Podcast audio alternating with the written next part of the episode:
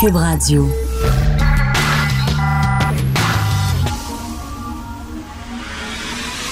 De 10 à 11. De 10 à 11. Richard Martineau. Politiquement incorrect.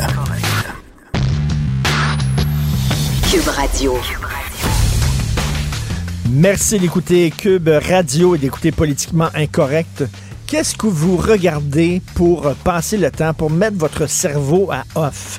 Est-ce qu'il y a des émissions complètement nounounes que vous aimez regarder? Ça vous met dans un état de zen. Moi, c'est des émissions où on montre des criminels débiles, des criminels niaiseux. Tu sais, genre America's Dumbest Criminals. Je peux regarder ça comme manger des chips Pringles, tu sais.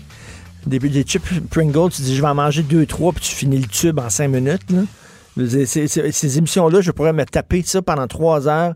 Alors, à Saint-Jérôme, à Saint-Jérôme, hier, il y a deux gars qui étaient complètement paf. Puis là, ils, pas, euh, ils se sont gardés puis ont dit ce serait le fun de voler un guichet automatique. Puis là, il était en face d'un aréna. Puis là, dans l'aréna, il y avait un guichet automatique. Il fallait aussi prendre le guichet automatique puis de le traîner. Mais il était à pied. Il n'y avait pas d'auto. Fait qu'ils ont traîné ça, ça, pèse 150 livres. Ils ont traîné le guichet automatique, OK, sur des, une, une bonne longueur. Après ça, ils ont essayé de l'ouvrir avec euh, une barre à clous, une hache puis une scie. Et évidemment, les voisins les ont vus, puis ils ont appelé la police, puis se sont fait pincer. J'adore ce genre d'histoire. C'est comme, qu'est-ce qui leur a passé dans la tête? Il y a des mauvaises langues ici au bureau qui ont dit, ben oui, mais Richard, c'est à Saint-Jérôme. Ah, mauvaise langue, ça. Saint-Jérôme, c'est une belle ville. Oui, c'est vrai que c'est la dernière ville au Québec où il y a encore des couples Longueuil. Même à Longueuil, on a laissé tomber ça. Mais il y a quand même le Diner Johnny à Saint-Jérôme qui est super trippant. Si vous connaissez pas ça, allez-y. Mais j'adore J'ai fait, euh, j'ai fait un documentaire avec le réalisateur euh, Marc Caillé sur les frères Hilton. Euh, vous savez, le- les, petits bums qui ont eu l'horreur de gloire à la boxe. Et c'était très, très surréaliste hein, parce que tu vois, on a filmé la mère des frères Hilton parce que souvent les frères Hilton ont été arrêtés. Ils sont aussi connus pour leurs frasques hors, hors des, arènes que pour euh, leur combat. Donc, on est allé voir leur mère et leur mère avait des scrapbooks. Puis tout ce qui. Dès qu'il y avait un texte sur les frères Hilton, elle découpe ça, puis elle mettait ça dans son scrapbook. Fait elle a sorti comme une douzaine de scrapbooks, puis là, elle tournait les pages, puis elle disait Ça, c'est quand Dave a gagné tel championnat. Ça, c'est quand l'autre a gagné tel championnat. Ça, c'est quand il s'est fait arrêter pour un hold-up. Ça, c'est quand. En autant que le mot Hilton est imprimé, elle, elle mettait tout. Quand elle se faisait arrêter pour des hold-up. Bref, les frères Hilton sont allés. Il y en avait deux, je crois, ils se sont masqués. Ils ont mis comme une cagoule et ils sont rentrés dans un Dunkin' Donuts parce qu'ils ont eu une idée d'aller voler un Dunkin' Donuts. Qui mange des beignes? Qui mange des beignes dans un Dunkin' Des polices. Donc, ils sont rentrés dans le Dunkin' Donuts qui était évidemment rempli de polices qui allaient manger des beignes. Et eux autres avaient leur gilet marqué Hilton en arrière. C'est priceless. Ce genre d'histoire-là, ça me fait capoter. Donc, ils se sont fait comme pincer. D'après moi, ils se sont dit, ils étaient dans un champ. Hey, regarde, il y a Donuts. Hey, les gens aiment ça, des bains. Il doit y avoir de l'argent là-dedans. As-tu des cagoules? Ouais, ouais, on y va. La cagoule, rentre là-dedans, plein de police, bonjour, bonsoir. Alors, j'ai lu une, une autre nouvelle assez euh, ironique. J'adore les nouvelles insolites. Savez-vous qu'il y a un problème avec euh, l'Everest? Tu sais, avant, quelqu'un disait J'ai monté l'Everest. Il disait Wow! Tu fais partie d'un groupe sélect, un groupe vraiment élitiste. Vous êtes quoi, 20 à avoir monté l'Everest? Le plus haut sommet du monde. Maintenant, comme monter l'Everest, c'est comme c'est pas aussi, euh, aussi fantastique que ça. Donc, il y a maintenant des embouteillages. Quand tu veux monter l'Everest, tu dois attendre sur le flanc de l'Everest pendant plusieurs heures avant de pouvoir avancer parce qu'il y a trop de monde. Il y avait 200 personnes qui essayaient de monter l'Everest. Écoute, ça a c'est même pas un exploit. Il y a deux personnes qui sont mortes de froid. Pourquoi? Parce qu'ils attendaient. Il faut que tu attendes avant de passer à l'étape suivante parce qu'il y a trop de monde qui veulent grimper l'Everest. Alors, il y a une bonne femme de 55 ans et un bonhomme de 55 ans qui sont morts gelés sur l'Everest parce qu'ils devaient attendre leur tour de passer à l'étape suivante. On est, à ça qu'il y a des escaliers mobiles bientôt sur l'Everest. On est, on est vraiment tout près de ça. Euh, je veux parler absolument de la CSN qui a pris position contre la laïcité lors des audiences publiques. Et euh, vous savez qu'en 2013, lors de, la, lors de la charte des valeurs de Bernard Drinville, la CSN avait appuyé la charte des valeurs en disant c'est important, une charte de laïcité, interdire le symbole religieux, c'est très important. Là, ils ont changé, ils ont complètement switché. Et la CSN, je suis allé voir sur leur statut, euh, sur un site Internet, ça représente 300 000 personnes, 300 000 travailleurs du milieu manufacturier, euh, du milieu de l'éducation. Il y a des agents correctionnels qui sont membres de la CSN.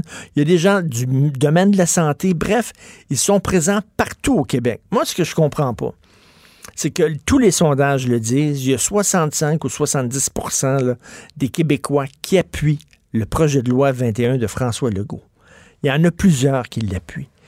Et là, la CSN, qui représente 300 000 personnes, c'est beaucoup, là, qui sont présents partout euh, au Québec. Il me semble que si tu fais un sondage auprès des membres de la CSN, ça devrait refléter les sondages euh, qui ont été faits auprès de la population générale. c'est à peu près la même affaire. Ça représente un peu la même chose. Comment ça se fait que 65% des Québécois appuient euh, le, projet de loi de François Legault, la CSN ne l'appuie pas. La CSN le dénonce. Ils ont-tu, est-ce qu'ils ont, eux autres, consulté tous leurs membres? L'exécutif le parle au nom de 300 000 syndiqués. Est-ce qu'ils ont consulté leurs membres? Moi, si j'étais membre de la CSN, je serais en calvaire en disant au nom de qui vous parlez? Vous vous dites démocrate. Vous vous dites, on est des grands démocrates, la démocratie, ça nous tient à cœur, on est des syndicalistes, on est des gauchistes. Là, vous êtes une petite gang, vous autres, vous trouvez que c'est pas correct, le projet de loi 21, et là, vous dites, la CSN, nous autres, on est contre. Au nom de qui vous parlez? Est-ce que vous avez consulté tous vos membres? Est-ce qu'il y a eu un référendum auprès de ça? Moi, je dirais, là, hey, c'est à ça que ça sert, moi, mes cotisations syndicales. C'est pour ça que je donne de l'argent. Non, je donne de l'argent pour défendre mes, mon salaire, mes congés, tu sais, je veux dire, ma, vie de travailleur, pas pour prendre position sur différents sujets en mon nom. Je trouve ça, c'est un détournement de démocratie. Vous voulez un exercice démocratique? Je vais vous en donner un. François Legault, lors de sa campagne, il a dit qu'il interdirait les signes religieux. Il a gagné ses élections. Il a été élu démocratiquement. Puis là, il a, déposé son projet de loi comme il l'avait promis et, euh, obtient l'appui de la population. Ça, c'est un exercice démocratique. Moi, la Ligue des Noirs, la Fédération des femmes du Québec, Fédération des femmes du Québec, vous représentez toutes les femmes. Quand vous parlez, là, vous parlez au nom des femmes. Vous avez, ma blonde, euh, c'est une femme, elle n'a jamais reçu euh, un téléphone à la Fédération des femmes du Québec en disant, ben là, on fait un sondage, on va se prononcer bientôt. Qu'est-ce que vous en pensez? La Ligue des Noirs. Qui, qui peut dire, moi, je parle au nom de tous les Noirs? Je parle au nom de tous les Noirs. Toutes les Noirs pensent pareil. À la limite, c'est raciste. Les Noirs sont tous pareils. T'en prends un, là, puis lui, dit Moi, je vais pouvoir parler au nom de tous les Noirs du Québec. Voyons donc. Comme Normand Bratois disait, c'est tellement bon, la, la, Ligue des Noirs du Québec, c'est trois gars et un fax dans un sous-sol. C'était tellement bon. Ils s'étaient fait rentrer dedans, mais c'est vrai. Ces gens-là qui disent parler au nom de groupe. Voyons donc, c'est quoi cette affaire-là? Ça ne, ça ne tient pas debout. D'ailleurs, trois chercheurs de l'ONU qui pourfendent le projet de, laïcité, la laïcité. Et là, d'ailleurs, euh, Benoît euh, Dutrisac, ce matin, il a parlé à un des chercheurs qui connaissait même pas c'était qui, euh, c'était quoi le nom du premier ministre du Québec. Il n'y avait aucune idée. Benoît il a demandé c'est qui le premier ministre du Québec? Je sais pas. Mais ça n'a ça, pas, pas d'importance, nous autres. En tout cas, bref. Là, il y a des gens qui peuvent dire l'ONU, c'est quand même, c'est quand même, l'ONU, c'est quand même important. C'est un gros organisme. Peut-être qu'effectivement, il y a un problème avec le projet de loi du ministre Legault, du premier ministre Legault. Je vais vous dire que ces chercheurs-là travaillent pour le Conseil des droits de l'homme de l'ONU. Le Conseil des droits de l'homme de l'ONU, c'est un organisme qui est censé défendre les droits de l'homme. Et quel pays siège sur ce conseil-là? La Chine, et l'Arabie saoudite. Si je vous dis droit de la personne, est-ce que vous pensez, est-ce que pop, ça pop dans votre tête la Chine et l'Arabie saoudite? Ça, ce sont des pays qui défendent vraiment les droits de la personne. L'Arabie saoudite, jusqu'à tout récemment, c'était le pays qui dirigeait C'était ce pays-là qui dirigeait le Conseil des droits de l'homme de l'ONU. Fait qu'ils n'ont pas de leçons à donner à personne. Vous savez que Sophie Durocher, ma compagne, et moi, nous avons un podcast qui s'intitule Devine qui vient souper. On reçoit des gens à souper régulièrement. D'ailleurs, hier, on en a enregistré un. Je vous donne un scoop. Félix Séguin et Claude Poirier étaient à la maison hier. Et c'était vraiment passionnant d'entendre toutes leurs histoires euh, sur les faits divers, puis tout ça. Ça va être en onde dans quelques jours. Mais là, il y en a un nouveau qui est en onde à partir d'aujourd'hui. On a invité Cathy Gauthier, l'humoriste, et Jean-Marie Lapointe, l'animateur, chez nous. Et ça a donné lieu à beaucoup de conversations très touchantes. Euh, entre autres, Cathy Gauthier, qui était, euh, qui était, qui connaît pas son père, qui est à la recherche de son père. Jean-Marie Lapointe, on le sait, qui travaille beaucoup avec des gens qui sont dans la rue, des gens qui sont pauvres qui nous parlait de sa propre pauvreté. Pendant très, très longtemps, Jean-Marie Lapointe, il gagnait pas plus que 20 000 par année. Pendant des années. il dit, moi, je connais ça, c'est quoi la misère. Je connais la pauvreté. J'en parle en connaissance de cause parce que j'ai été longtemps pauvre. Et Cathy Gauthier nous a parlé de son postpartum. On en écoute un extrait. Moi, ma vie a terriblement changé euh, du jour au lendemain. sais, moi, j'avais une carrière, ça roulait mon affaire, sais, je faisais de l'argent, ça allait bien, tout ça.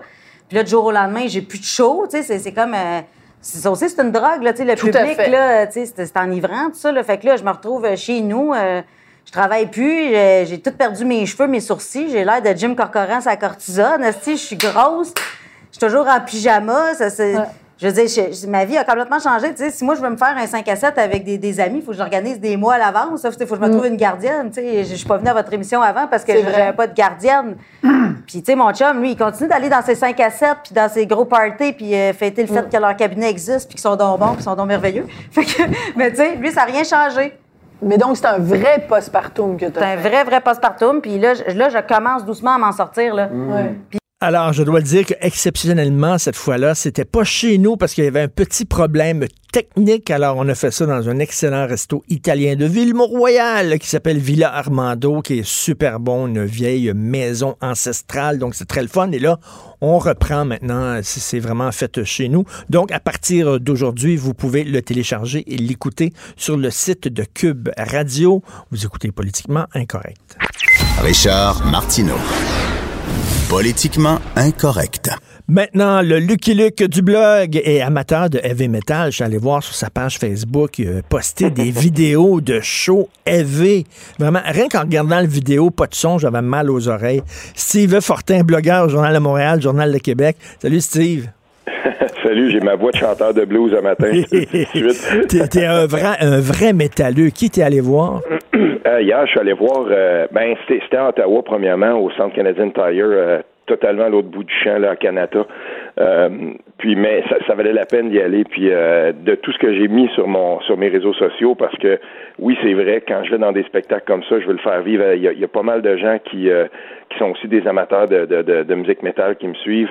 Puis la photo que j'ai mis, je l'ai mis aussi sur mon compte Instagram où on voit à la fin du spectacle le bassiste de, de, de, Slayer, euh, c'est vraiment lui l'icône, si on veut, la, figure de cette bande-là. Il s'appelle Tom Araya. Euh, puis on l'a vu à, la fin du spectacle, tout le monde était, tout le monde avait quitté, mais les gens étaient restés, un peu à la manière d'un, tu sais, un, match numéro 7. Puis euh, euh, le, le, joueur, le, le, joueur qui a 40 ans, on sait qu'il va prendre sa retraite, il va revenir sur la glace, puis il va faire, il va regarder tout le monde, puis on va lui donner un dernier tour de piste. Ben, j'ai trouvé ça très touchant de voir Tom Araya revenir sur la scène, puis les lumières étaient toutes ouvertes, on le voit, il, il a les mains dans les poches, puis il regarde la, la, la foule, puis il se dit, ben, c'est la dernière fois que je passe ici, parce qu'ils font vraiment une tournée d'adieu. Puis euh, il y, avait quelque chose là-dedans parce que il y a quelque chose là très touchant. Puis il faut dire aussi que le show qu'ils ont donné, c'est de la musique très énergique. Euh, moi, je les ai vus trois fois dans, dans les huit derniers mois, Slayer, là. Je les suis pas mal. Puis euh, je, je veux dire, il, il, il manque pas il manque rien. Il se donne là, complètement. Mais toi, tu un vrai de vrai, mais là, tu vois, on voit des photos de, de Mosh Pit, puis de Wall of Death, puis les, les, les, les, spectateurs qui se rendent dedans, puis tu, tu participes-tu à ça, toi? Je, suis, euh, je, suis assez costaud dans la vie, là. je suis capable de me tenir dans un Mosh Pit, puis euh, être capable de prendre euh, et, de montrer aux gens, ben voilà, c'est comme ça que ça se passe. Puis, mais je vais te dire un truc, ce qu'on voit aussi là-dedans, si on regarde comme il faut, il y a du monde qui se rentre dedans. Mais s'il fallait qu'il y ait quelqu'un qui tombe à terre, tout le monde se tasse puis on le ramasse. Ah oui? Et, et, euh, oui, oui. Puis dans la culture heavy metal, c'est très important ça. Puis Tom Araya, il, a, il, il était au début, ils ont commencé au début des années 80 ces gars-là. Puis dans les spectacles, c'était le genre de gars justement qui disait bon ben ok, on est ici, on va s'amuser. Mais si vous êtes dans le mosh pit puis il y a quelqu'un qui tombe, on le ramasse là. Puis il a tout le temps été comme ça. Et ça a été un grand promoteur de cette scène-là. Puis euh, c'est des icônes là, qui tirent leur révérence. Ça, euh, et- ça a et- vraiment changé la perception des gens du heavy metal. Écoute, on va parler, on parlera pas rien de musique, c'est pas une chronique musique, ben mais, mais, mais, mais, mais si, je veux rien te dire, tu sais, pendant, ben, longtemps, tu le sais que le heavy metal était vu de haut de certaines personnes, puis on disait que c'était de la musique d'imbéciles, puis c'était des gens ignorants. Qui allaient- Alors, aujourd'hui, euh, il y a- des études intellectuelles, il y a des gens maintenant, des grosses bols qui, qui osent avouer, euh, euh, qui tripent sur le heavy metal. Ça, ça a acquis ses lettres de noblesse, finalement. Oui, oui, terminerai peut-être en disant, euh, Richard, qu'il y avait aussi là-bas un autre icône, un autre groupe iconique, euh, celui de Stockholm en Suède, euh, qui s'appelle Amon Amarth. Ils sont arrivés là-bas avec le gros appareillage, c'est-à-dire le Drakkar, c'est de la musique de Viking. Euh, il y avait tout ça, tu sais ça, il y, avait, il y avait eux qui étaient là. Il y avait aussi Lamb of God qui sont bien connus, puis Cannibal Corpse, qui est un band que j'aime peut-être un petit peu moins, mais qui est quand même, euh, qui eux aussi là, c'est, c'est tous des, des, des ténors là, de, de- dans leur genre. Là. Fait qu'il y avait, c'est quand même un gros T'as crié, t'as crié pas mal, en tout cas, t'as une voix, là. Ah! Ouais. Ben oui, voilà. J'ai, fait ça hier. euh, c'est comme ça. J'ai, j'ai- je me suis vraiment donné parce que je me suis dit, c'est peut-être la dernière fois que je vais voir. Écoute, euh, Steve, la cabale Oui. anti-loi 21 continue. Et là, évidemment, là, les gens qui sont euh, pro pour la loi se font traiter de- de- d'intolérants, xénophobes, racistes, etc.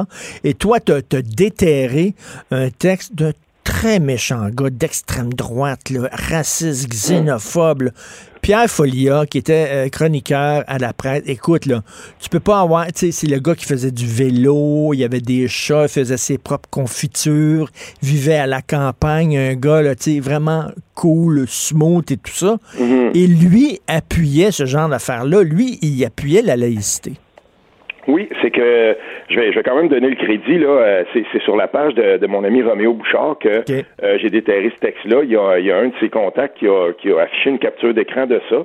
Euh, tout de suite après, moi, je suis bien ami aussi avec euh, Marc-François Bernier qui a écrit le livre sur euh, tu sais, Foglia l'insolent. Oui. Il s'est tapé tous les, toutes les chroniques. C'est vraiment le gars à, à qui parler pour savoir un peu, bon, essayer de remettre ça en contexte. Et, et, euh, effectivement, il y a ce texte-là qui avait été déterré qui s'appelait euh, La laïcité ouverte, euh, tout simplement. C'était le titre du texte de Foglia. Puis j'aimerais ajouter celui, euh, celui qui l'avait écrit, qui a recommencé à circuler, qui s'appelait, euh, je suis sûr que tu te souviens de cette chronique-là, Arrête Madame Foulard. Euh, donc, Pierre Foglia s'est exprimé euh, dans le temps de, de- de- des- accommodements raisonnables et même jusqu'au moment où il y avait euh, le début des, des- des- des débats là, dans- sur la charte des valeurs. S'est exprimé Foglia, puis il a exposé sa, sa- sa vision de ce que c'était la laïcité. Puis on est ici avec quelqu'un qui, en tout cas selon ma perception, puis je pense pas me tromper trop trop, quelqu'un qui est vraiment de la gauche républicaine, euh, quelqu'un qui euh, qu'on peut pas taxer là d'intolérance ou euh, tu sais puis et, et là je relisais ces textes quand j'ai relu ce texte-là, la laïcité ouverte, il rappelait quand même que les premiers qui ont voulu euh, imposer ce terme-là de laïcité ouverte, puis de finalement vider la laïcité de son sens, parce que c'est ce qui arrive avec ça. Là. Euh, ben, il y avait beaucoup du clergé là-dedans, puis on le voit dans son texte. La- la- la- le clergé catholique ici au Québec est, est- est- est particulièrement attaché à ce concept-là, parce qu'on finalement ce, ce- ce concept de laïcité ouverte que Nicolas euh, Mais c'est quoi, c'est laïcité ouverte pour ceux qui connaissent Ben, pas ça? Moi, j'ai, moi, j'ai, comparé ça un peu à la laïcité de J-Proc. Euh, pour, quand, quand les, quand les gens, quand mes amis de Québec solidaire commencent à me, à, à me parler d'interculturalisme puis de laïcité ouverte, ce qu'ils me disent, c'est les institutions sont laïques, mais les gens qui sont dedans sont libres de faire ce qu'ils veulent. Ben, autrement dit, là, puis je, je vais, je vais ironiser à dessein ici, là, euh, tant que les panneaux de gyps sont, tant qu'il n'y a rien dessus, tant qu'on a enlevé tout ça, on peut se retrouver dans un contexte où, dans une école primaire, par exemple, tous les profs de l'école primaire porteraient ou euh, afficheraient des signes religieux ostentatoires de tout ça, mais euh, tant que les murs, eux, euh, sont, tant que les panneaux de gyps sont, sont eux, laïques, ben l'école est laïque. Ben oui. Pour moi, ça, c'est, c'est, il y, a- il y a quelque chose là-dedans qui est fondamentalement vicié. Mais tu sais, la, la laïcité n'est pas ouverte ou fermée, elle est. Tu sais, Elle c'est- est, elle est d'attitude, là. Oui, exactement. Puis c'est c'est ce qu'on voit, mais dans le texte de Foglia, ce qui est particulièrement intéressant, c'est qu'il il- il dit oui, c'est vrai, peut-être que ça me ferait tiquer un peu de me faire arrêter par un policier avec un turban, mais pas autant que de savoir qu'on qu'on réintroduit les signes religieux dans l'école primaire, dans l'école, cette école qu'on devrait protéger, tout ça.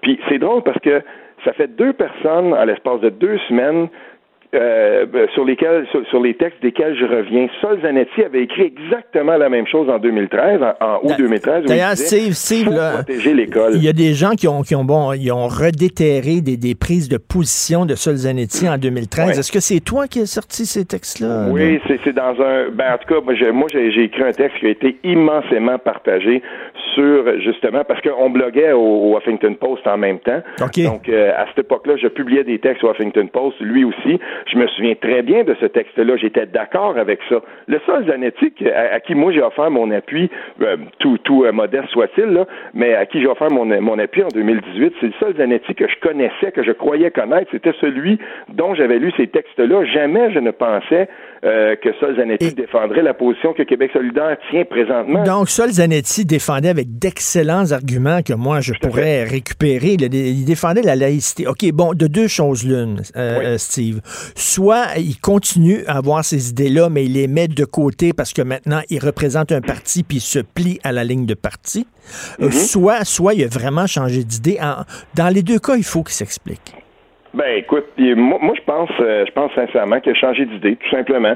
Euh, il, est dans un parti maintenant où euh, où on, a adopté ce, ce, cette ligne, si on veut, cette approche-là par rapport à la laïcité. Puis j'imagine qu'il y croit parce que sinon, je me questionne encore pourquoi avoir choisi Solzanetti comme porte-parole du parti, puis l'envoyer au BAT pour, la, pour les consultations publiques sur le projet de loi 21, si lui-même, euh, on, savait là, pertinemment qu'il n'y croit pas, puis j'ai de la difficulté avec ça. S'il est là, ben, je veux dire, manifestement, il doit croire à la, la, position de son parti. Ben, ce qui nous amène à la question, puis on se la pose, toi puis moi, régulièrement, mm-hmm. chaque semaine, que s'est-il passé pour que la gauche, qui était pro-laïque, en quelques années, euh, soudainement euh, défendre une option totalement inverse. Que s'est-il passé pour que Foglia, qui passait pour un gars de gauche, smooth et tout ça, maintenant pourrait passer pour un intolérant parce qu'il défend une position qui est considérée comme intolérante? Qu'est-ce qui s'est passé? Je crois que euh, cette gauche-là a totalement incorporé à l'intérieur de, de, de, ses croyances, de ses convictions, euh, le, ce qu'on ce que moi j'ai nommé il y a très longtemps dans mes dans mes textes et que et, que j'ai vu j'ai vu d'autres aussi euh, nommer. Là, j'ai pas la paternité de ça, mais on appelle ça un peu l'espèce d'idéologie diversitaire, c'est-à-dire c'est-à-dire que euh, tout à coup la, la, la, pluralité, la diversité euh, et, et, en fin de compte, finalement, l'ouverture des droits individuels pour tout le monde, ce serait la, la nouvelle, euh, la, la, la nouvelle euh, religion? Oui, la nouvelle religion de la bien-pensance, c'est-à-dire que euh, comment que, comment pourrait-on justifier que les droits collectifs puissent empiéter sur les droits euh, sur les droits individuels? Comment justifier? Parce que cela on l'entend souvent, puis il faut absolument que je corrige ça. Moi, quand on me dit là, oui, mais il y a des femmes musulmanes qui vont perdre leur emploi à cause du projet de loi 21 et tout ça. Excusez-moi, là, la seule femme musulmane qui a perdu son emploi depuis qu'on débat de cette question-là depuis les dix dernières années, c'est Fatima Ouda Pépin. Ben Incidemment, euh, une dame qui a un grand savoir. Et c'est drôle parce que maintenant, la taxe d'être intolérante et tout ça.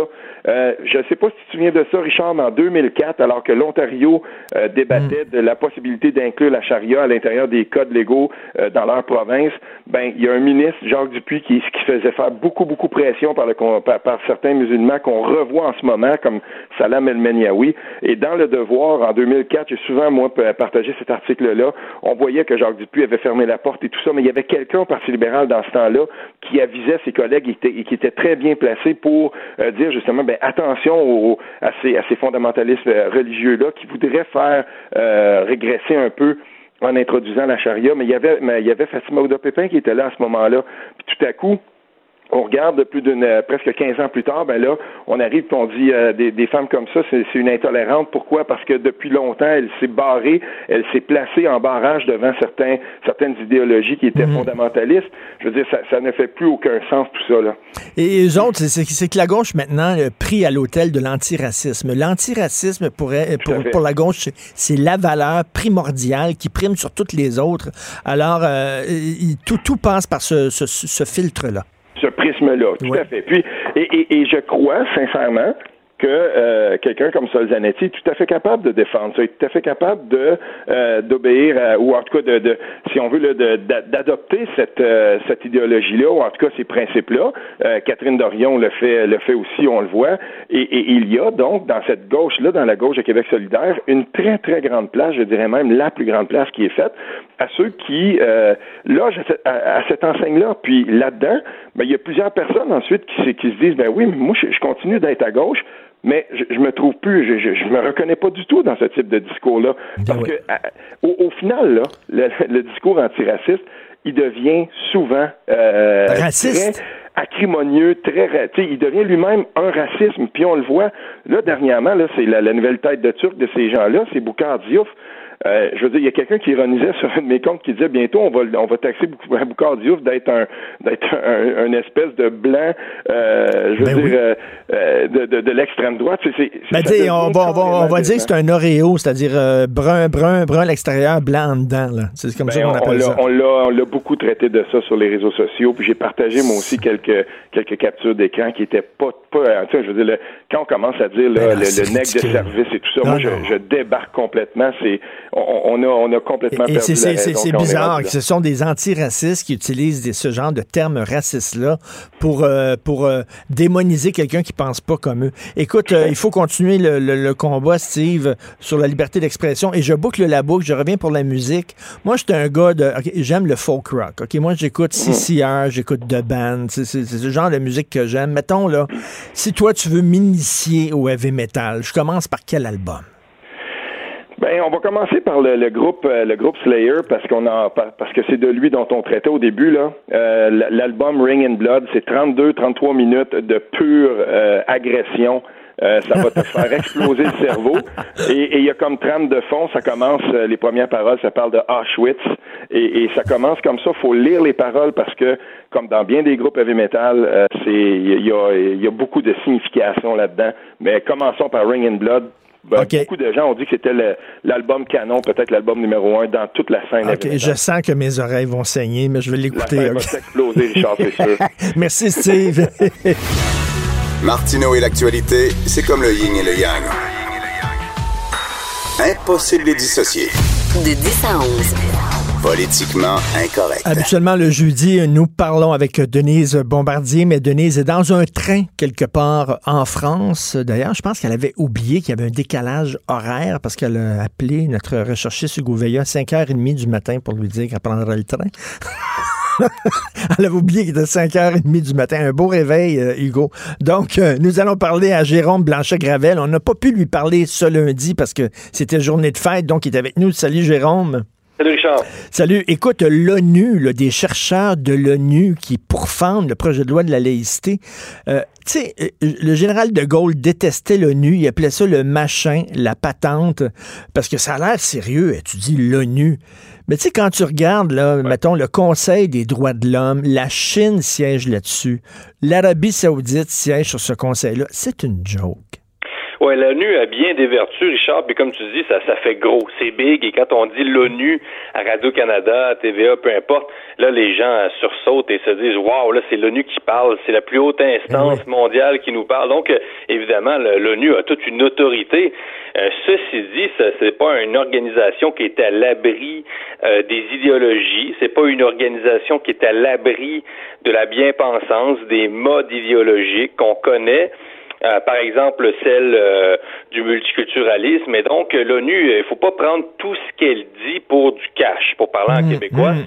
Et là, dans le cas du, du PL 21, moi, ça me surprend, puis ça me surprend pas. Tu sais, Amnesty International, bon, qu'on peut pas comparer à l'ONU, mais c'est déjà prononcé plusieurs fois, là, sur, euh, ben, quelques fois sur la laïcité, que ce soit la charte des valeurs. Par contre, j'ai regardé tantôt, l'ONU avait rien dit, je pense, il faudrait peut-être vérifier, là, mais j'ai quand même euh, regardé, avait rien dit sur la charte des valeurs, qu'elle est beaucoup plus loin, celle du Parti québécois, qui proposait d'interdire les signes religieux à tous les fonctionnaires. Donc, pourquoi, là, présentement, le PL 21 serait attaqué? Euh, bon, c'est trois, trois experts. Comme tu le dis, euh, l'Arabie Saoudite est sur le comité. Euh, c'est une vraie farce, là, entre toi et moi, Richard. Oui, parce que l'ONU, c'est comme un pays, un vote. Hein? Ils font pas de différence. Mais alors, comment tu peux, comment la Chine, la Chine veut dire qu'ils respectent absolument pas les droits de la personne? Voyons donc, comment tu peux accepter que la Chine siège sur un conseil qui est censé défendre les droits de la personne? C'est ridicule. Non, non, c'est clownesque et disons que ça ne donne pas un, grand poids euh, au comité d'experts qui vient nous euh, nous moraliser. Donc euh, non, l'ONU, je pense qu'elle doit se, se concentrer. Euh, quoique j'ai pas de leçon à faire à l'ONU, là, on s'entend, mais euh, mais je veux dire, je pense qu'elle peut se concentrer sur des enjeux beaucoup plus importants par rapport aux droits de la personne. Le, le gouvernement Legault ne met en péril aucun droit fondamentaux au Québec. Là, Euh, on parle d'une petite, petite minorité de fonctionnaires en position d'autorité qui euh, vont soit choisir en adultes responsables de eux euh, s'auto-exclure euh, de certains postes importants. Et donc, je pense que ce sont des adultes responsables. Le gouvernement Legault ne veut pas discriminer personne en fonction de leurs origines ethniques. Là. Euh, ça, c'est la grande différence. Et donc, euh, non, mais en même temps, ça me surprend pas, Richard. J'ai eu des professeurs aussi à l'université là, qui, qui, qui, euh, qui, qui agissaient à titre d'experts. là, Puis des fois, je les écoutais parler. Et euh, malgré leurs leurs compétences, je me disais, mon Dieu, euh, c'est pas toujours encourageant. Oui, parce que, tu sais, euh, le, le côté, le nom expert et chercheur, tu dis, ah, ben, tu sais, c'est- c'est quand même des gens objectifs. Tu sais, Ils ne se fient qu'aux faits, ils ne se fient qu'aux chiffres. Ils font des ça. études sans, sans idées préconçues. Mais c'est pas vrai. Il y a beaucoup, beaucoup d'idéologie là-dedans. là. Ah oui, mais un, un méchant paquet. Et je te dis, c'est pour ça que, de- que je dis que c'est pas toujours rassurant parce que des fois, on connaît les, les opinions politiques euh, de certains experts, de certains profs d'université, tout ça, et on se dit, ben là, euh, euh, compte tenu de ce qui, ce que ces profs-là peuvent prôner en, dans leur propre salle de cours, on imagine un peu ce qu'ils peuvent rapporter euh, à, à l'ONU. Ben, ben, évidemment, c'est c'est toute la le, le, le- le refrain de la discrimination permanente des minorités, tout ça, dans un Québec pourtant toujours très accueillant. Donc, comme je te dis, ça me surprend, puis ça me surprend pas. Euh, je pense pas que le gouvernement Legault va avoir très peur de ça. Là. Écoute, je, je veux te parler euh, d'environnement. Euh, bon, le pacte, la gang du pacte sont revenus à la charge avec une vidéo cette fois-ci. Euh, et là, on voit plusieurs artistes. Puis d'ailleurs, bon, Sophie Durocher, ma compagne, Oui.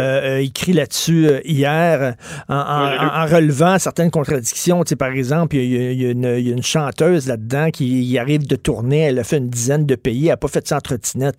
Même chose avec un comédien qui arrive et qui revient de Saint-Pétersbourg. Il est allé en Turquie, il est allé à Paris, il est allé en Arménie. Euh, écoute, euh, d'un côté, ils nous font la leçon, mais de l'autre, eux autres, euh, aucun problème. Ils se promènent en avion, puis tout ça. Qu'est-ce que t'en penses?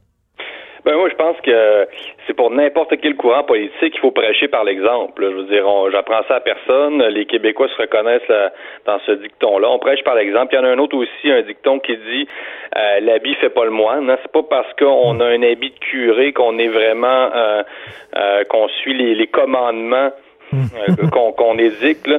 Donc, euh, il y a quelque chose d'un peu, évidemment, euh, contradictoire, voire hypocrite là-dedans. Euh, ça veut pas dire de pas se pré- préoccuper de l'environnement, mais euh, non, non, il faut prêcher par l'exemple, que ce soit pour les écologistes, pour n'importe quel mouvement. Euh, c'est- comme un peu les euh, dire qu'on prôner la- l'abstinence sexuelle, Richard, puis euh, Ben oui. euh, euh, puis bon, à faire des orgies au Vatican. Là. Je veux pas faire de... Exactement. Ben, il y a des salaires qu'il y en a des orgies au Vatican selon le livre, selon le livre Sodoma. Mais, mais écoute, quand on me dit là, euh, que voyager en avion, c'est très polluant, bon, oui, je peux comprendre, c'est très polluant, mais regarde, Jérôme, j'ai une vie à vivre. Euh, je veux voyager, je veux parcourir le monde, je veux voir les autres cultures. Il me semble que c'est des belles valeurs, ça. C'est des belles Ben valeurs oui. d'ouverture, c'est des valeurs de curiosité. Puis là, t'entends là, des gens comme Luc Ferrandez qui dit, moi, je fais un voyage par avion à tous les cinq ans. Pas plus parce que c'est trop polluant. Je m'excuse, mais c'est un sacrifice que je suis pas prêt à faire, moi. C'est un sacrifice, mais c'est sûr, au moins, s'il le fait pour vrai, Luc Ferrandez, bon, qui, qui euh, c'est un personnage qu'on peut critiquer. Déjà, sa sortie la semaine dernière sur euh, l'autoritarisme progressiste, moi, j'ai wow, j'ai dit, imagine si quelqu'un disait la même chose à droite, euh, se permettait de dire, moi, je prône l'autoritarisme, là, même si c'est maladroit. Il l'a même répété en entrevue. C'est quoi ça? Ça veut dire quoi? La, la fin justifie les moyens, c'est-à-dire, euh, étant donné que mes, mes, le, le but visé est bon, je, je peux être autoritaire? Non, c'est- c'est fascinant. puis on n'appliquerait jamais la même, le même traitement des gens de droite. Euh, je veux dire, euh, imagine si Bolsonaro au Brésil disait la même chose, ou même Marine Le Pen, ou même François Legault. je les compare pas du tout. Là, ça, François Legault n'a pas rapport avec mhm. ces deux personnages-là. Mais, mais là, on voit qu'on est encore dans deux poids, deux mesures. Mais par rapport au voyage, ça, j'y crois pas. Je pense qu'il y a plein d'écolos qui peuvent prendre le vélo. Ils, vont faire toutes sortes de choses, les, les militants. Mais le voyage, comme tu dis, j'y crois pas parce que ça fait partie de l'ADN de cette gauche un peu ouverte sur le monde. Euh, et donc, tu sais, cette gauche qui est toujours un peu à la recherche de l'homme authentique à travers le monde et puis qui qui, qui veut euh, coucher dans des huttes là pour euh, tu sais s'imprégner de la vie là simple et, et non capitaliste là pour le dire comme ça. Donc cette ouverture là qui est très saine que que que je partage. Moi, je veux dire, je suis un, voyageur aussi. T'en es un. Pour moi, je me, me priverai pas de l'avion.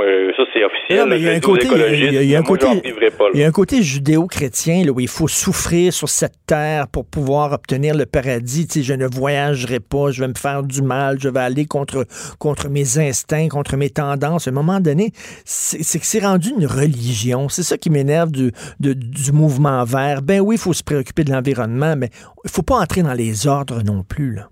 Non, je ne vais pas faire mon autopromotion, mais en 2015, j'ai publié un livre qui s'appelle Le retour du bon sauvage, la matrice religieuse de l'écologisme chez Boréal. Excellent euh, livre d'ailleurs, je l'ai lu pas pour me plugger, mais disons que c'est exactement la thèse que je défends, là, que l'écologisme, que je distingue de l'écologie, euh, qui est une science, l'écologie à la base, l'écologisme est devenu une religion politique, c'est évident, donc ça, dans sa dimension apocalyptique et aussi, il y a toute une tentative chez certains écologistes de, de réenchanter le monde naturel, donc on prône par exemple les spiritualités amérindiennes et, et tout l'engouement actuellement autour des Amérindiens euh, est lié là, à, cette hmm. espèce de, de nouvelle religion verte.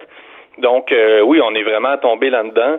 Et moi, je prône une écologie scientifique, mais un écologisme religieux qui euh, qui fait des, des, amalgames et qui euh, nous entraîne dans un univers manichéen euh, je suis pas d'accord. Non, écoute, je veux, on, on s'était pas parlé, là, on n'avait pas planifié euh, nos sujets, mais je veux t'amener là-dessus parce que, bon, tu es intéressé par les questions d'éthique, tu es intéressé par les questions de morale en bon philosophe. Je veux t'entendre sur l'affaire Vincent Lambert. OK, ça fait dix ans. Le gars est un mm-hmm. infirmier. Euh, il y a eu un accident de moto qui l'a laissé dans un état végétatif. Ça fait dix ans. Là, la France est séparée en deux. Il y a des gens qui disent, regarde, son cerveau est mort, il est fini faut tirer la plug, faut cesser l'acharnement thérapeutique. On le fait souffrir pour rien. Il y a des gens qui disent non parce que c'est déjà arrivé. Après 15 ans, des gens sont sortis du coma. On ne sait pas ce qui se passe dans sa tête. Est-ce qu'il entend? Est-ce qu'il a des, émotions? Est-ce qu'il essaie de nous parler puis il n'est pas capable? C'est une question d'éthique extrêmement délicate. Oui, c'est fou quand même les réactions en France par rapport à ça. On voit que la France demeure un pays un fort, euh, une forte culture catholique. Mm. Et, là, on le voit, ça ressort. Effectivement, tu m'en parles, on n'a pas parlé, mais, euh, mais j'ai suivi un petit peu ça, tout ça.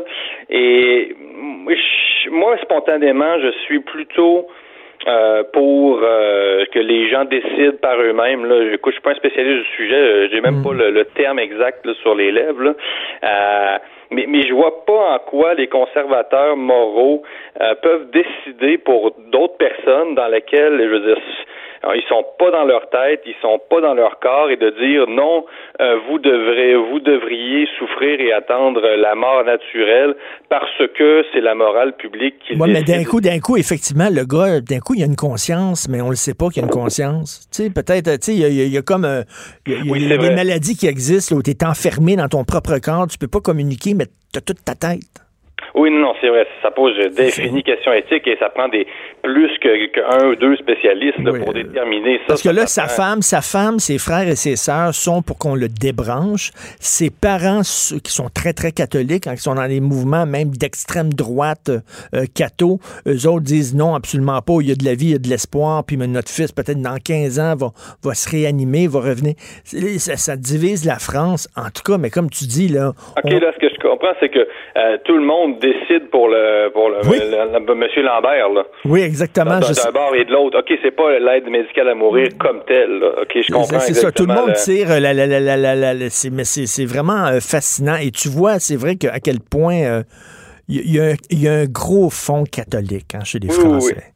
Ah oui, non, non, ça, ça, ça c'est clair, ça ressort à chaque fois, ben, que ce soit même pour la question du mariage gay. Moi, ça me fascine. euh, J'ai des amis qui sont de la droite française. À chaque fois que je vais à Paris et qu'on vient sur le sujet, puis là, ils me disent euh, quoi, t'es pour le mariage gay, t'es un gauchiste, extrême gauche. ça me fait du bien, moi, de nous faire dire ça en France, parce qu'au Québec, on se fait tellement dire qu'on est à droite. Il faut aller en France, Richard, pour nous faire, pour se faire dire que, que toi et moi, en France, Richard, on est euh, la bonne gauche libérale ou à peu près, là. Écoute, je connais beaucoup, j'ai beaucoup d'amis français qui ont des enfants et euh, ils envoient, là, ils vont à la messe tous les dimanches.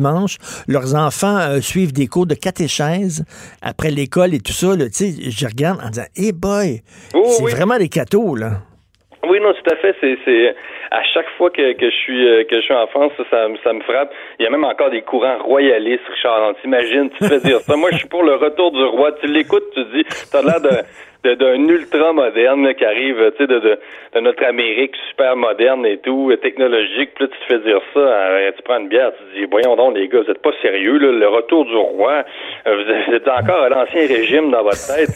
Alors, je, vais, non, non, c'est je vais en. France, je vais en France cet été, donc je vais passer pour euh, Gabriel Nadeau-Dubois et, euh, et euh, Sol Zanetti. Là.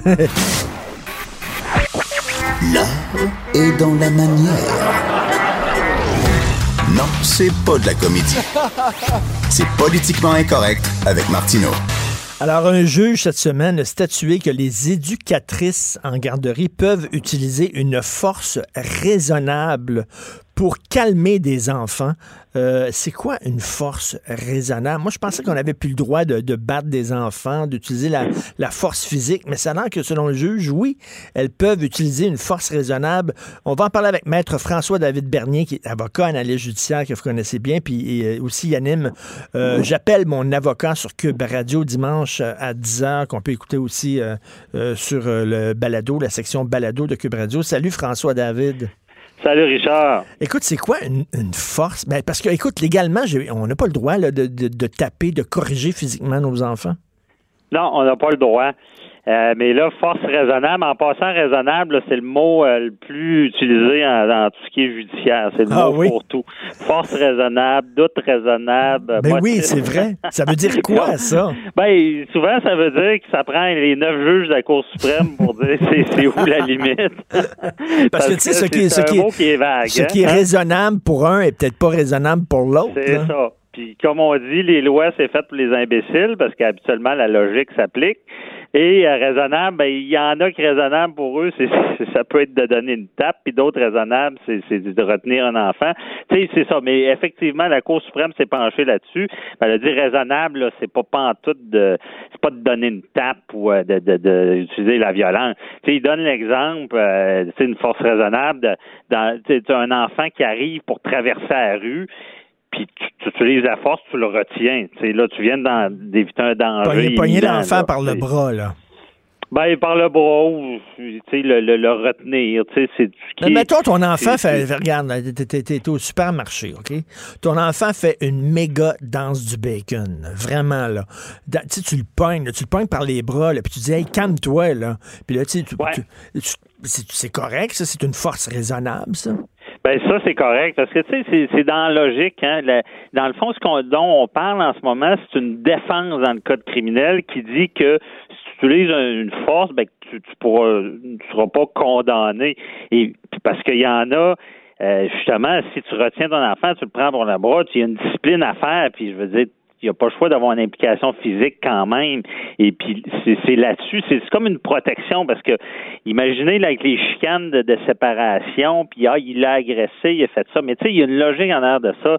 Tu sais, c'est un enfant, il faut que tu puisses utiliser comme une certaine discipline, puis des fois, ça implique un, un peu plus physique. Écoute, mais tu là, dis, là, tu sais, euh, on n'a plus le droit de, de- de frapper nos enfants. C'est récent, ça, quand même, dans, dans le droit, non? Ouais, ben c'est le code civil, je sais pas en quelle année avait enlevé là, une disposition qu'on pouvait de la fesser, là, ça c'est c'est pas si vieux non plus, euh, de la, la tape qu'on pouvait donner à l'époque. Là. Et le en ce moment, le châtiment, La tape, c'est fesses, pas- tu peux- Ouais, c'est ça, la tape ses fesses. Puis, tu sais, c'est- bien spécifié dans cet article-là. Tu peux pas utiliser un objet. C'est vraiment pas de la violence, Ben, c'est ben, vraiment de retenir. là. Eh, moi, j'ai vraiment l'impression de vivre dans une autre époque. Euh, Et Joanie euh, Henry, qui est notre metteur en ondes Ouais. ici, qui est toute jeune, euh, elle, va, elle va capoter en m'écoutant parler. Mais, mais moi, à, à l'école élémentaire, quand tu n'étais pas correct à l'école, il t'envoyait euh, voir le, le directeur, puis il nous, fait- il nous donnait des coups de strap. J'ai vécu Ah, ça, là. Tu donnais, tu, tu mettais ta main, là, puis on disait c'est une banane. C'était un truc comme en cuir, là, qui était dur. là, puis il aïe. donnait deux, trois coups la main. Et c'était c'était comme ça dans les écoles à l'époque, là. Ah Ça a oui, hey, ouais, c'était pas le même monde. Là, là on tolérait plus ça. Ça, c'est un voie de fait. C'est clair, puis l'article euh, sauverait pas personne. Dès qu'il y a des coups, des choses comme ça.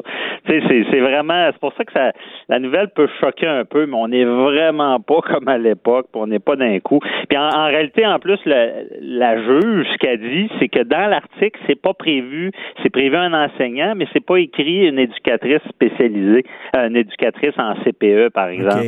Et là, elle a fait une extension en disant ben si l'enseignant peut, ben l'éducatrice elle peut. Puis Et ça, puis, euh, là, elle disait, le, mettons, l'enfant ne regardait pas devant lui, il regardait pas le tableau, là, il regardait pas devant lui, puis elle lui a pris comme la face, là, puis elle a dit, regarde, regarde là, là, regarde là, boum. Puis ça, c'était considéré comme, euh, par certaines personnes qui ont porté plainte, une force déraisonnable. Finalement, le juge a dit, non, tu peux faire ça. Ben, tu peux faire ça parce que tu es dans le cadre de l'éducation. Puis un voie de fait, un voie de fait, là, ça peut être une tape sur l'épaule, une petite poussée. euh, tu sais, dans, dans le vrai monde, là, un voie de fait, ça prend pas grand-chose.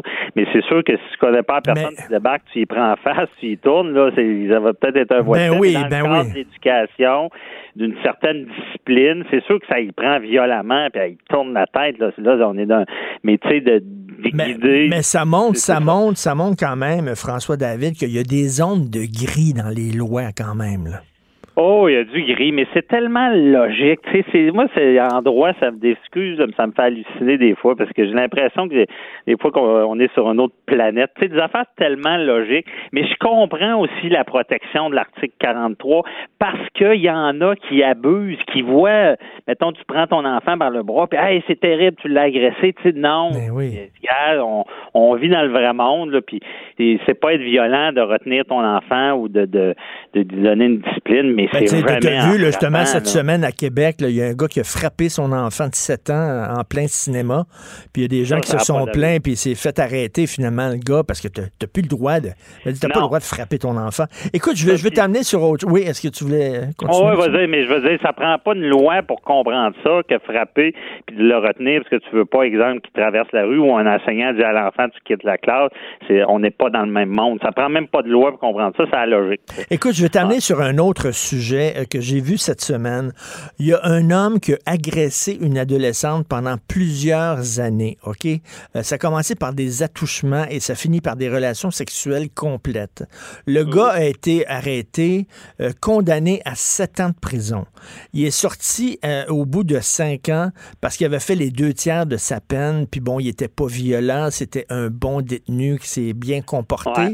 Sauf que le gars, il a jamais éprouvé le moindre remords, OK? Jamais, jamais. Même encore aujourd'hui, il dit, écoute, c'est elle qui m'a agressé, c'est elle qui me demandait de, de lui donner de l'affection. Moi, je voulais pas, Ouais, j'aurais pas dû. Bon. il a jamais éprouvé le moindre remords. Moi, la question que je me pose, euh, Franç- euh, François David, c'est c'est bien beau, là, tu as été un bon détenu, puis on va te sortir aux deux tiers de ta peine, mais je suis désolé, si tu n'éprouves pas le moindre remords, pourquoi on te sortirait aux deux tiers de ta peine? Pourquoi? Parce qu'on veut te contrôler. C'est, en- c'est encore plus pertinent de le sortir aux deux tiers quand Ah, il n'y a oui. pas de remords que quand il y en a. Parce que si les gens ne comprennent pas, le problème de ce gars-là, c'est au début. Il aurait dû avoir plus que sept ans, puis il aurait dû être tagué délinquant à contrôler ou dangereux. Parce que les, les moi, les pédophiles, ça devrait être des délinquants dangereux. Ça, ça fait que tu as une pogne sur lui toute sa vie. OK? Tu peux, si, si enfreint, tu, tu peux, tu peux tout le temps le suivre. OK?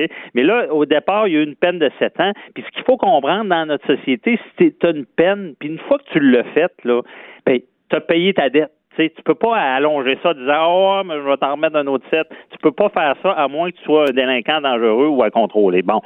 Mais là, imaginez, t'attends jusqu'à son 7 ans, mais une fois qu'il a purgé sa peine, t'as plus de contrôle. Puis là, il retourne dans la société, là. Fait que là, OK, fait que là, tu le laisses, tu le libères avant, puis tu peux le contrôler encore pendant deux ans. c'est ça. Là, tu peux peut-être l'amener à, à avoir des thérapies. Mais- mais- Tu peux peut-être il y a des conditions, il peut pas aller sur Internet, il peut pas recommettre le crime, puis peut-être que tu vas le dompter, je sais pas, mais ça va être plus facile de le superviser dans la société que de le laisser aller comme un fauve. là. Et là, et là, comme un fauve. Écoute, euh, euh, j'ai pas les détails de cette histoire-là, mais supposément que le gars euh, aidait cette jeune fille-là à faire ses devoirs, OK? Et euh, pendant Ouais. ce temps-là, il l'agressait. Et moi, je me demandais tout le temps, mais où étaient les parents? À un moment donné, ça, ça s'est passé sur de nombreuses années. Si tu Ouais. vois pas que ta fille s'est fait agresser par le gars qui est censé l'aider pour ses devoirs, y a-tu, euh, tu tu sais, on parle souvent des mères autruches, les mères qui savent que leur mari agresse leurs enfants, ferment les yeux, regardent d'ailleurs. Est-ce que pendant longtemps, on était très complaisant, on disait, ah, ces femmes-là, faut les comprendre, elles avaient peur, Ouais. elles vivaient dans la terreur. Est-ce que soudainement, maintenant, là, je trouve qu'il y a certaines de ces femmes-là qui mériteraient en prison, là? Oui, carrément, mais on le fait pas. Puis moi, j'ai même une plaidoirie là-dessus parce que on, le, le DPCP ne l'applique pas. Mais je rappelle une chose, parce que je viens qu'expliquer rapidement, là, c'est qu'il y a une différence entre, exemple, débarrer la porte pour l'agresseur, ça, c'est de la complicité. OK, ben oui. Tu débarres la porte pour que ta fille se fasse agresser. Et, ou- et l'autre affaire qui n'est pas sanctionnée, c'est de, de peut-être douter, mais pas aller euh, vérifier. Ça, c'est pas de la complicité si tu commets pas une action ou une omission claire. Bon. Fait que mais il y, a il y aurait une manière de les accuser parce que la loi sur la protection de la jeunesse dit que toute personne qui est témoin d'une agression d'enfant se doit de le dénoncer à la DPI. Oui, mais ces gens-là, ces gens-là vont dire, j'étais pas témoin. C'est que ces gens-là ne posent pas de questions, ne veulent pas savoir. Ouais. Tu comprends? Ouais, c'est encore plus. C'est euh, encore pire. Ils veulent pas savoir parce que Ouais. s'ils le savaient, s'ils savaient, là, ils seraient obligés d'agir. Et puis là, ils veulent pas le savoir parce qu'ils veulent pas d'un divorce, ils veulent pas. de- Donc, ils font semblant, ils mettent la, la tête dans le sable. Ouais, mais. Mais ça, c'est non, de- assi- ça, c'est non-assistance à personne en danger. Là. Je suis désolé. Là. Ben, c'est ça pourrait, mais c'est de le prouver tou- toujours. Est-ce qu'il savait? Comme je dis, si on prouve qu'il savait, ben là, j'aurais cette voie-là. Dans le fond, ça pourrait être euh, de, de- la négligence euh, criminelle par omission parce qu'ils n'ont pas respecté une loi. Il y aurait de quoi, mais sinon, c'est tellement dur à prouver. Mais tu sais, juridiquement parlant, humainement parlant, c'est quasiment des monstres, là, ceux qui font ça. C'est dégueulasse. Ben oui, ben oui. J'avais, parlé à une, à une procureure, moi, de Trois-Rivières, qui se spécialisait là-dedans. Elle, elle poursuivait les, ce qu'elle appelait les mères autruches. C'était une des rares qui faisait ça. Là. Je pense que c'était Maître Carl, me semble qu'elle s'appelait quelque chose comme ça. Mais, mais elle, elle disait, regarde, il faut arrêter là, ces femmes-là, là, ou des fois, ça peut être des pères qui ferment les yeux. Euh, ça n'a pas de sens. hein. Ça n'a pas de sens. Ça, ça devrait être une complicité. Là. Il faudrait Ben peut-être oui. modifier l'article de la complicité puis faire que si, si tu dou- doutais, mais tu sais, le droit criminel, c'est de même. hein. c'est tellement sévère, procédural, parce que c'est la fameuse maxime, là, toujours qu'on répète, euh, vaut mieux euh, 10 criminels en liberté qu'un innocent emprisonné. Puis ça part qu'à l'époque, là, euh, les... maintenant, on n'est plus au fait de ça, mais à l'époque des droits, il n'y avait pas de misère à bafouer ça, là, mais maintenant, on est de l'autre bord du balancier. Merci Ouais. beaucoup, euh, François-David Bernier. Puis euh, je rappelle plaisir. ton, ton, ton émission. J'appelle mon avocat sur Cube Radio les dimanches à 10h qu'on peut réécouter euh, dans la section podcast. Merci. Cube Radio.